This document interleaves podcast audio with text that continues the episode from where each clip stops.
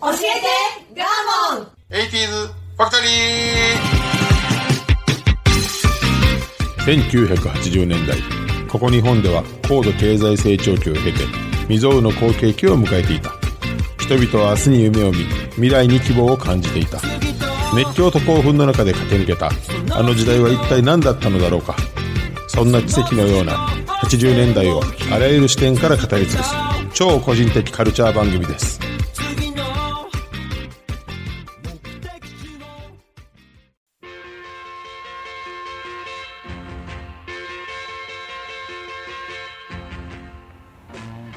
さあ今週も始まりました「教えてガーモン 80s ファクトリー」私番組パーソナリティガーモンとアシスタントの加藤夏子です。はいお願いしおま願いすいたします。えー9月はい。はい、世間的には残暑が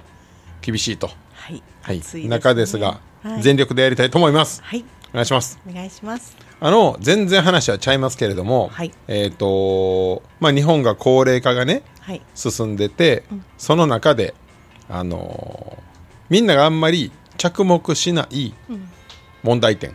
はい。あるんです。うん。はい。何かと申しますと、はい。もうあの画期的な発明を私がしたん したんです。いやほんまにあのどっかの企業に持ち込みたいぐらいお。はいお。あのえっとね映画見た時にはい。あの2時間は最近の映画ちょっと長くてうん。特にあのインド映画とかすごい長いやん長かったですね3時間強ぐらいの映画がまああったりはいするので、はい。あのトイレがねうーん。切実なんですよまあまあほんで、うん映画やから、はいあのポップコーンとコーラみたいな、うん。うん。ねあの大量欲の。しいやんか。 大きなジュースですね。ねであれがまあちょっとアメリカのねはい。こうシネマ文化に根付いてるようなことを我々もちょっとこう模擬的にやって嬉しいみたいなとこあるやんか、うん。うん。ねうん。やのにそのまあコーラめっちゃ飲んだらはい。絶対途中でトイレ行きたくなるのよお。なんねそっか。ん いやほんなら映画どころじゃなくなってきてうん困りますね。もう映画とおしっこのバランスがおかしになってくるんいだよや、もったいない、もったいない。なうん。で映画用おむつねうん。あの、ポップコーンとおむつ一枚みたいな。そうそうそうそうそううん。うん。映画用のおむつこれ、い、いんじゃないのと思ってねで、えっと、おむつで有名なメーカーのやつに、ムーニーマンってあるので、はい。それになぞらえてムービーマンお。ねうん。 え全然響いてへんやんいやもうもうイメージしましたもんでしょその出す瞬間 はでもイメージちょっしてと待まっしたてよねどっちの瞬 間こう吐いてはトイ違う違う違うレえカウンターでおむつを渡されるイメージじゃなくそっちおしっこのイメそうそうージ一番大大事なのはそこですよ座ってじわっと暖かくなってくるんかな例えばホラー映画見てて、はいキャーっていう時にジョワって ねいいやあでももうでも安心ねそうそうもういいねんだからそだのから基本的には我慢しとくんですねえ基本い的にはそ我れ慢人次し第やてもうネイチャーやからネイチャーコールズミーね心のおしっまこっまにてだから自然が呼んでくるだけやから、 はいネイチャーコールズミーや からいいのよどこで出てもただそうやってこうあの興奮した時にうん出ても安心ねいいんですよ失禁でも何でもないんです、ネイチャーコールズミーはいね、これ絶対どっか企業受け付けてくれんじゃないのっていうで絶対これ今度やろうと思ってんねんけど、ん一回吐いて、映画見てみて、一回おしっこすれば、もう多分もうに多分次一から回そはうそれはそうだと思いまいすやこれ本当に何回も、あのうわめっちゃトイレ行きたい最後エンディング近いのにって何回も経験してるから、じゃあ次いはあの商品化の前にはい、企業案件ですから、はいはい、お願いします。ガーモンのラジオ聞いてる企業さんあればぜひ、あの商品化してくださいこれいやあの50代の方あこれなんでこの話してるかっていうと、はいあの前も言いましたけど、はいポッドキャスト上のこの、聴取率的なものの分析データが見れるのよはい。で、えー、と45から59歳かな、うん。やったかな、うん。がまあほとんどですあ、聞いてくださってる方が。はい、聞いてくださってる中の年齢比率がもうそこがほとんど80%ぐらいかな今だ同世代ってことですね。はい、皆さん、ね。まさにね、はい、でその中の男女比率がほとんど男性あー、男子の方が我慢できないらしいですもんね。えそうやと思う、うんあそうなのそうやと思うよね、女性結構ずっと我慢できますよね。あそううん。だからもうこれみんな絶対切実やと思うねんでよりによって映画好きな世代なわけよこれがそうですねだからこれから先どんどんどんどんこのニーズが高まっていくのがもう目に見えてるからムービーマン一度だけ壁を越えたらもう大丈夫みたいなあそういうキャッチコピーいいよねあ映画の始まる前にこう流れてくれたよねな本当よ映画泥棒の後にねおしっこ泥棒みたいなね あの失禁はじゃあ柄はどんな真っ赤失禁はウレションみたいなね もうちょっといいやつ今ちょっと前言いましたよ一度壁なんなんでしたっけ一度越えたらもう大丈夫ほんでみんなでウレションって言ってね無理や、企じ業ゃ案あ件ム無ービ理ーですマン実実施あの待っておりますではスタートです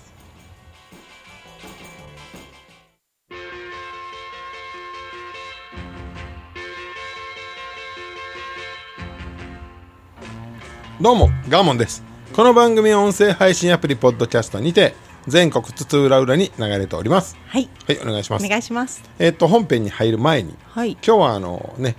えっ、と双葉ちゃんはいワンちゃんおゲストで来ておりますので、はいい、つ吠えるかわからんので先に言うときます。はいすいませんまあ吠えないと思いますけど、はい申し訳ないですとんでもないです。ということで本編に入ります。なんで8月にやれへんねんの深掘りです。はいチューブです。おまだ暑いのでまあね残暑ということでね。はいあのーまあ80年代に生まれたバンドとして、これはまああのー当然外せないというか。ですねもはやはい日本においてサザンオールスターズと並ぶん真夏の土定番の音楽に、まあなりましたよねなりましたよねっていうか最初から結構そうやけどね、うんもうなチューブの方が夏といえばチューブって感じですねそうやね夏に特化してるもんねそうサザンはどっちもありますそうねいろんないろんな曲あるもんね、でこれまたあのチューブのこの歴史をねはい遡っていくと、まあやっぱり紆余曲折もあり、で実はこの音楽性の高さもねいろんな方面からあの評価されてるのよそうなんですねそう、実はね、実はというかまあまあファンからすると当たり前って言うと思うけんあど、もちろんねなんとなくさもう夏になんとなくそう売れてしまうバンドあんまバンドというか曲、んやんかもう定番というか、ね曲がいいとかどうじゃなくってねいう感じです、それくらい安心して実は聴ける実力と、まああのなんていうか、まあ、優秀さを持ち合わせてるまあバンドなんですで実はバックの、まあ、どうしてもあのボーカルのはい前田さんばっかり評価、注目されるけど、いやいやいやバンドとしても素晴らしい演奏がいいんですね演奏も楽曲のその、まあ、制作もすごいバンドではあります。へえと言い言いながら、えっとガーモンはこのチューブが出た時、はいものすごい拒否感やってんどうしてやっぱりこのロックバンドやってたし、はいどっか、まあ、イギリス的なロックが好きやったし、あー夏とは遠縁ですねそうそうそう悲哀なものとか、そのまあ悲しみ憂い、うんまあ、もっと言って怒り、まあこの辺がやっぱバンドとして出す音やろみたいなの がまあ高校生の時とか強くてなるほどうわやばこの人ら、アロハシャツ着てなんかもハッピーでしょって感うじいでやもうなんか ねきつみたいそうななんやなんかラテン系なものを結構やっぱり若い頃は嫌だった否定してたので、まあ、ロックの結構そのゴリゴリが好きやったからなんなんでこれをバンドって呼ぶこと自体にものすごい拒否感があったのねへえなんか日本を代表するバンドですそれ今更やけど、サザンにもあったのね当時は、なんかもうバンドちゃうやんってこんなもん、音楽がそうじゃなかったんですねそうジャンルがね、へえ、まあ、その若い頃の変な固執した考えやってんけども、でも今改めて曲を聴いたり改めてこうやっていろんなことを知ると、やはりまあこれだけ売れてるにはそれだけの理由がありますという感じなのであの冷静にはい平たく、あの ちゃんと静観しおてと大人ですのでね話したいと思います。はいはい、チューブは、えー1985年昭和60年6月1日にデビューはいなんです。まあもう80年代ど真ん中。うんで当時、まあ、これ所属はソニーやねんけども、当時はビーイング系って言って、うんでザードとかはい他なんやろ、まあ、浮かべへんけどそういう、まあ、あの音楽の主流が、うんうん j p o p 的なね、うんうんまあのこう先駆け的に出てきた人の中に入れられたんです。はいで、えー、と出発はあのチェッカーズとかがすごい売れてる頃で、うんチェッカーズとか、まあ、サリーっていうバンドがいたんやけど当時ね、アイドル的な、うんこれに対抗してソニーがえー、とデビューさせたのが実はチューブ今となってはね全然違うやんか、ね、あのあんだけ、まあ、美声で歌う方がアイドルではないので、なんか新しいというかかわい可愛く売ろうとしてましたあそう全然違うカラーで新しいものをバンと出したわけではなくアイドル的に対抗馬としてへ出したらしいですでバンド名ももともとはサーフィン用語の、まあ、チューブライディングっていうところが取ってんねんけれども、アマチュア時代は同じそのサーフィンサーフィンのテクニック技えはい、の一個でパイプラインっていうのがあってもともとパイプラインっていう名前で活動してたチューブがいい なでかっこいいやろって周りに言ったらダサいよねって言われダサいて、でまあチューブにしたんですけど、ここはあのデビューの時になんでか分からへんけどこのチューブという言葉に東芝グループ家電のね、東芝からクレームが入ってなんでやろなんか同盟商品があったんかもしれないねチューブっていう、なんかねでやむなくザ・チューブという感じで最初はデビューしたということらしいです、まあ、ザ・チューブってなった途端すげえダサいけどね、やっぱりチューブ単独の方がいいけどですねはいだからザ・チューブとして最初は活動してたんやってそれが1年ぐらいでえチューブに戻せたんかなへえそんな感じらしい東芝に買ったんですね買ったというかチューブといえばやむなく自分たちだと、はいはい、でなんといっても一番最初に我々一般の、まあ、僕らがはい、聞いて覚えてるのが実はサードシングルらしいねんけども、シーズン・イン・ザ・サンですよシーズン・イン・ザ・サンもうまさに夏のうん曲ということで、バーンと売れたよね、これは実は、えー、とチューブのメンバーの作詞作曲ではなくはい、あのプロの作詞作曲の方たちの作品ですへえずっとそうですかいえ最初だけ最初だけ当時あのどのバンドもそうやねんけど、デビュー時は大体まあ売れるまで、多分サードとか、まあ、4枚目とか5枚目ぐらいまで自分のやらせてもらえないやらせてもらえない、そのテーマとカラーに合った楽曲を、まあ、作った上で歌わされるという、演奏させられるという、作詞家さん作曲さんが先生が強かったそんうですそねうそうそうあと言いながらも作った人たちもあのプレイヤーとしても有名な方たあちそうなんだ小田哲郎さんとかちゃうかなすごく有名な人らが作ったものだからまあ売るためにはかなり力を入れてたバンドであることは間違いない、はい、ということでここで懐かしいですがはいシーズン・イン・ザ・さんを聞いてみたいと思いますどうぞ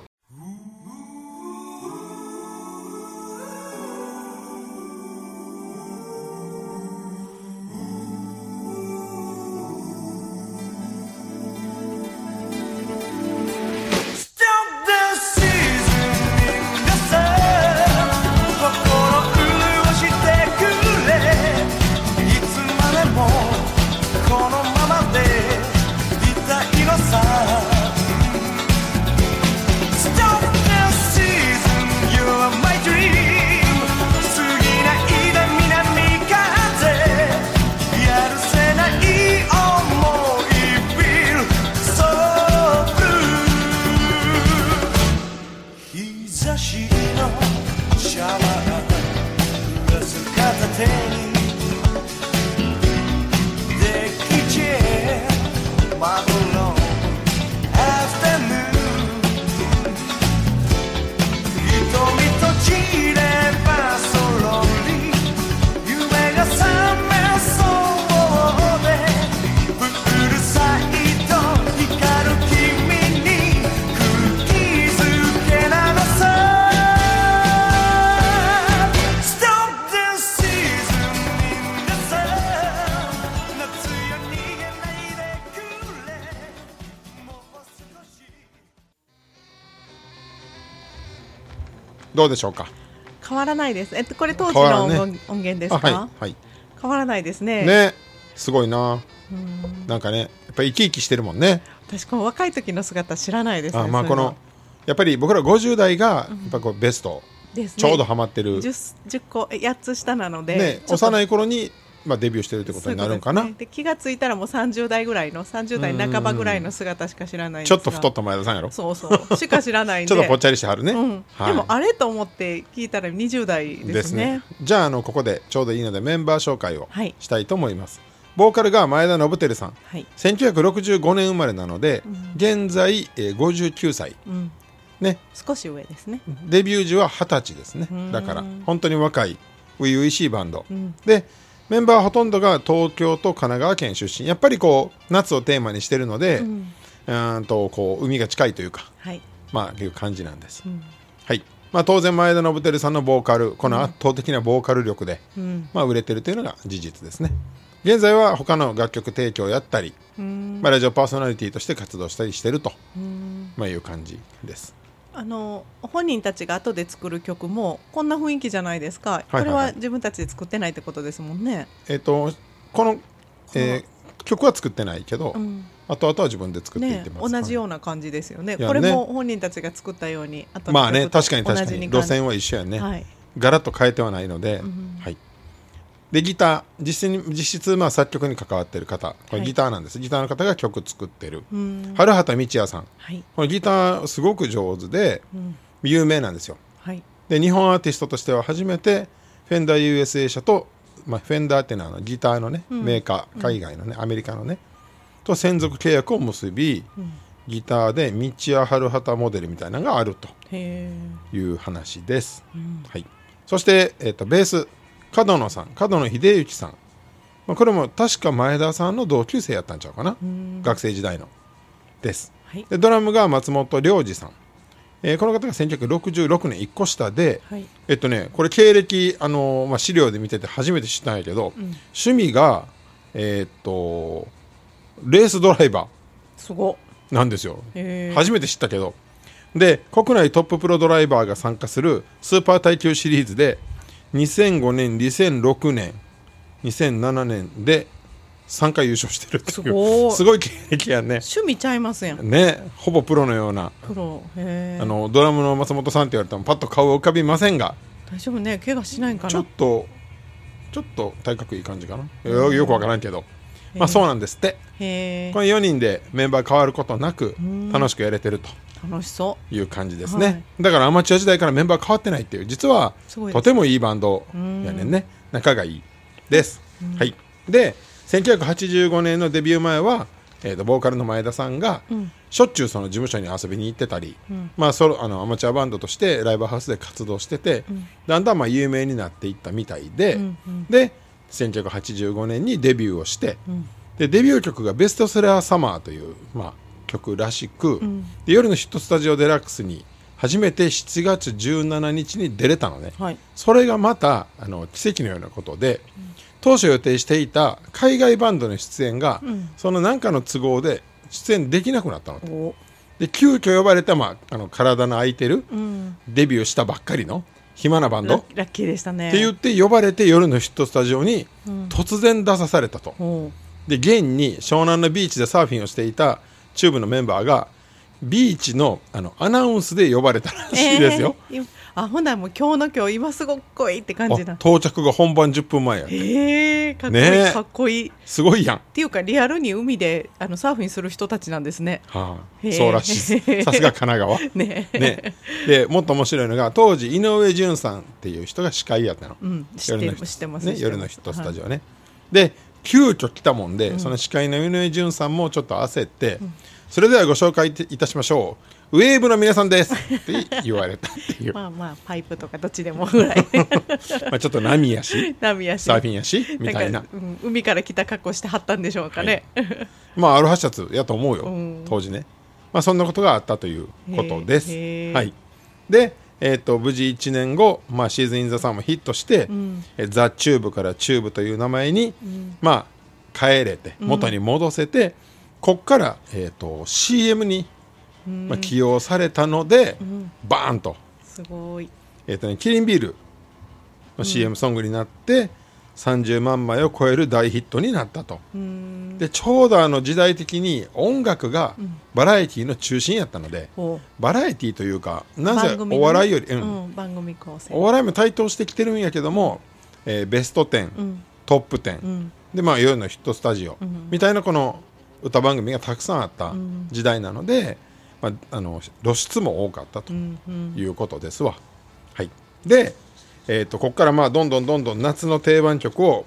出さされるわけやねんけれども、実はですね一回だけこれ僕は覚えてんねんけども大事件がはいチューブのメンバーにありまして、1988年、ベースの角野さんが交通事故を起こして結構大きな自動車事故を起こして、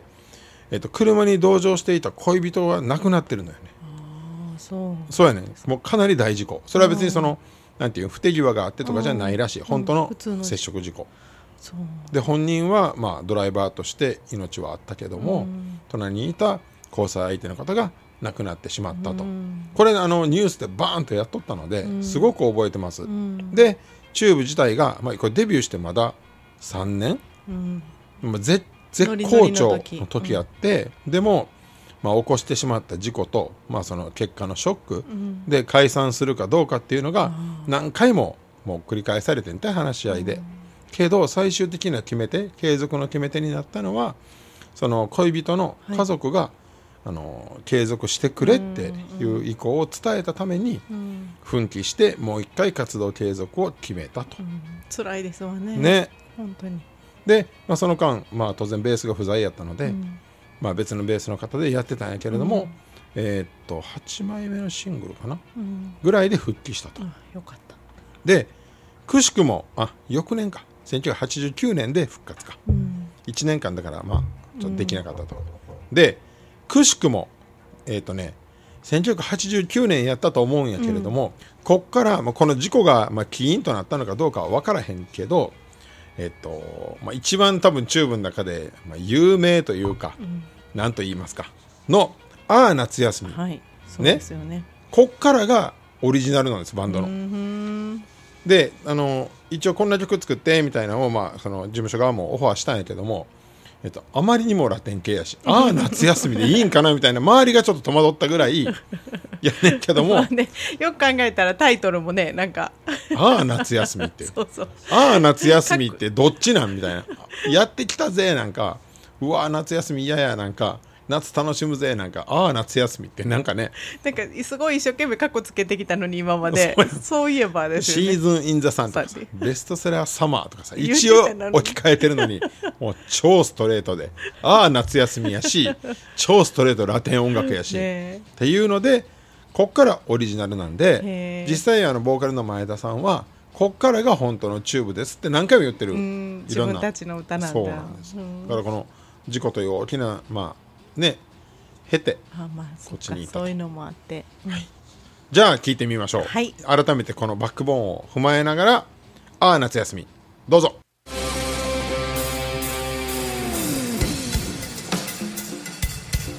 さあこの真ん中がスローないああ夏休みはい右一歩前から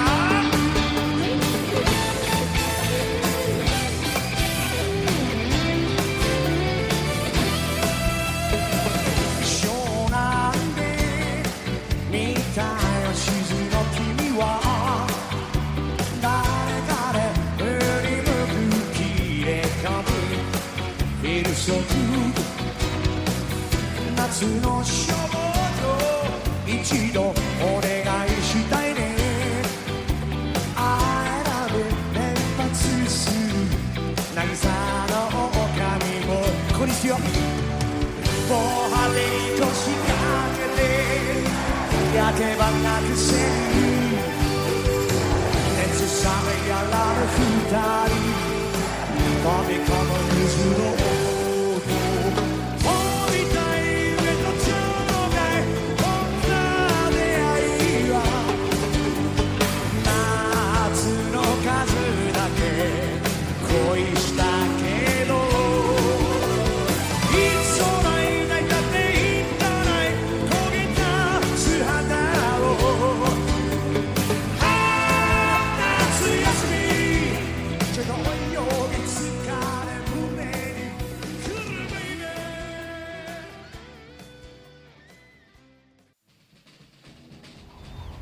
はいどうでしょうか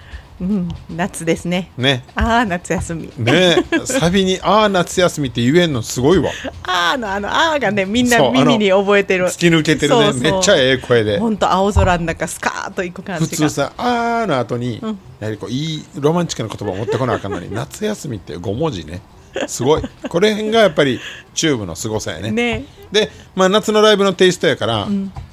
あれ夏のライブといえば神谷の伝説的な今話を聞いてしまったのでそうね今の音楽の間にびっくりするね話がリ出スちナーゃって、さんリスナーさんにはこれ伝えておかないといけない のもでう原稿吹っ飛びましたね今ね えっと我がミキサーである神谷がミヤンが2015年に、えー、と派遣八年の前ねアルバイトで、はいなんとチューブのコンサートのまあなんていうのまあ、べ警備員みたいな警備員やつね、はいよく前に立ってはるやつね、はい行きましたね甲子園球場ですかそうですねはあで実はチューブさんのギネス記録が1個あるとはいそれはお客さんをそうですそうでこうウェーブさせるすはいね、観観客のウェーブですね観客さんね、うんでそれを甲子園球場でやった人数がギネス記録に載ってるとはいで派遣のメンバーである神谷 もそのウェーブに参加させられたのでギネス記録にまあ参加して携わっるたね人参加して入ってる入入っったてる そう何メートルとかに入ってるんですそうねはい時間とかそんなのあったと思いあます時間もあるんやそれへを今え思い出しました誰がすごいって神谷がすごすいごよかね った80年代全く通ってへん人やの にまさかのチューブででそれも見に行ったんじゃんライブあのバイトで行ってるからそうしかもウェーブに入ってるからねそこは警備せんでええんかいって話やね面白いあだから井上順さんがもうそれを予測して、ねデビュー時に、ウェーブですウェーブの皆さんでほす」んま やウェーブって言ったわすごいさっきすごいわというくしくも面白いこのラジオを盛り立ててくれるために神谷がわざわざ8年前に言ってくれてたの甲子園球場に行っていや今音楽聴いてる間が衝撃でした本当ですわすごいわえーってなりましたね神谷がすごい楽しいであのーなんといってもこの演奏も素晴らしい楽曲も素晴らしいですし、で後期になってくると、まあ、夏の曲は作らないものあ夏以外の曲は作らないものの、やっぱバラードがあったり、こう多方面のいろんなジャンルの音楽を作るようになっていったのねやっぱだいぶ最初からもう夏しかやらないって決めてたんですかねそうみたいやねでもコそうみンたいコンサート冬のコンサートとか回られへんですよでふ、えっとね、それも当分しなかったの、事務所の意向もあって、デビューしてから何年も冬はやらない楽曲制作とか、ああやってて思ってるで何年後やったかな何年後かに冬初めてツアー回った時に、冬でごめんねツアーっていう のをやってました、多分冬やのに、まあ、コンサート会場ではああ夏休みやったりしてたんやと思うだって夏の曲ないしかないもんねそうね、んでまあそれがこうだんだんだんだんいろんな音楽の幅になっていって、実際の実力が評価されていったと、特に前田さんのボーカルのすごいとこはさっきも言ったけど「ああ夏休み」のあの「ああ」のトップの音のところが、普通ちょっとか細くなったり、まあ、それこそファルセットになったりするんやけども前田さんの最大の特徴は、えっと、太いまんま高音がいけるという軽く出てますもんねそう軽く出てる軽くうんで気持ちいいかの,、あの歌唱力お化けと言われていた松山千春さん、あそうなんですかうん松山千春さんもすごい歌がうまいってもう当時は大評判やったんやけども、その松山千春さんが日本のアーティストで唯一認めるのは前田やと前田だよみたいなあいつが一番いいよみたいな 感じで全然似てないけはい、はい、どらしいです急に松山千春やりたくなったんや今夢中に全然似てないけどどんなどんなやったっけあいつとさ思います歌うまいんだよ全 然わからだんいだいぶ似てないんちゃい松ま山す千春が誰かわからんから鼻から抜ける人ですやんねそうそう誰か分からんようになるいいんですそはれは。いっていう、あのーまあ、こともあったぐらい、うまあ、うまいとそのうまいからねいや本当格違いって感じがします、太くてあの綺麗なんではなく、えー、とかすれてるとこもあるし荒々しさもあるのでなおかつこういう、まあ、パンチの効いたところがぐっと入ってくるので他の例えば歌手が「ああ夏休み」を歌ったとしてもここまで夏感が出なかったんではないかっていうふうに言われてます。なんか声を聞かせようなんて思ってないですもんね歌唱力勝負しようと思ってない感じがねかっこいいですね、で最後にガーモンの切り口で言いますと、はいこの前田さんこれなんかのえっとウィキペディアとかにも載ってないねんけども、なんか昔インタビューかなんかでうん見た記憶があってねはい若い頃はこのボーカルハイトーンが使えるもんで、はいヘビメタルをコピーしてたとへえで特にやってたのはラウドネスやったっていうああそうなんだのはあの前田さん本人が語ってたような記憶が、でも世代どはんど真んそう中ですそようねそうそうもうほぼ僕らの4つ5つ上なんで、ねど真ん中なやっぱりこの一番すごいのはラウドネスちゃうかってあそっ か話えあの今ガーモン的切り口でいきますとこれで終わります冷静にやるとかって言いましたのに ね本当にどうでしょうかあはいねバカにできないヘビーメタルねそっちなの、夏といえばチューブということであそうね、はい、夏といえばチューブはい、ねバカにできないヘビーメタルねそうですはいはいね はい以上チューブでした昔の友達に会いたい。買い物に行きたい。私にも小さな死体がある。エルタンのおかげで私の死体が叶った。エルタン。介護保険適用外の生活の困ったをサポートします。ネット検索は、エルタン高齢者尼崎からサポート拡大中。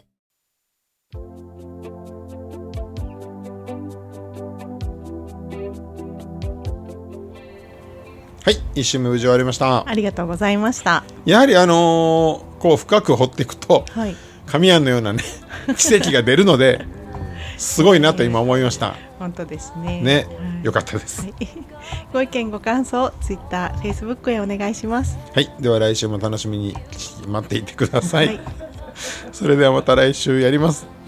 では、えー、では、さようならで。は、さよなら。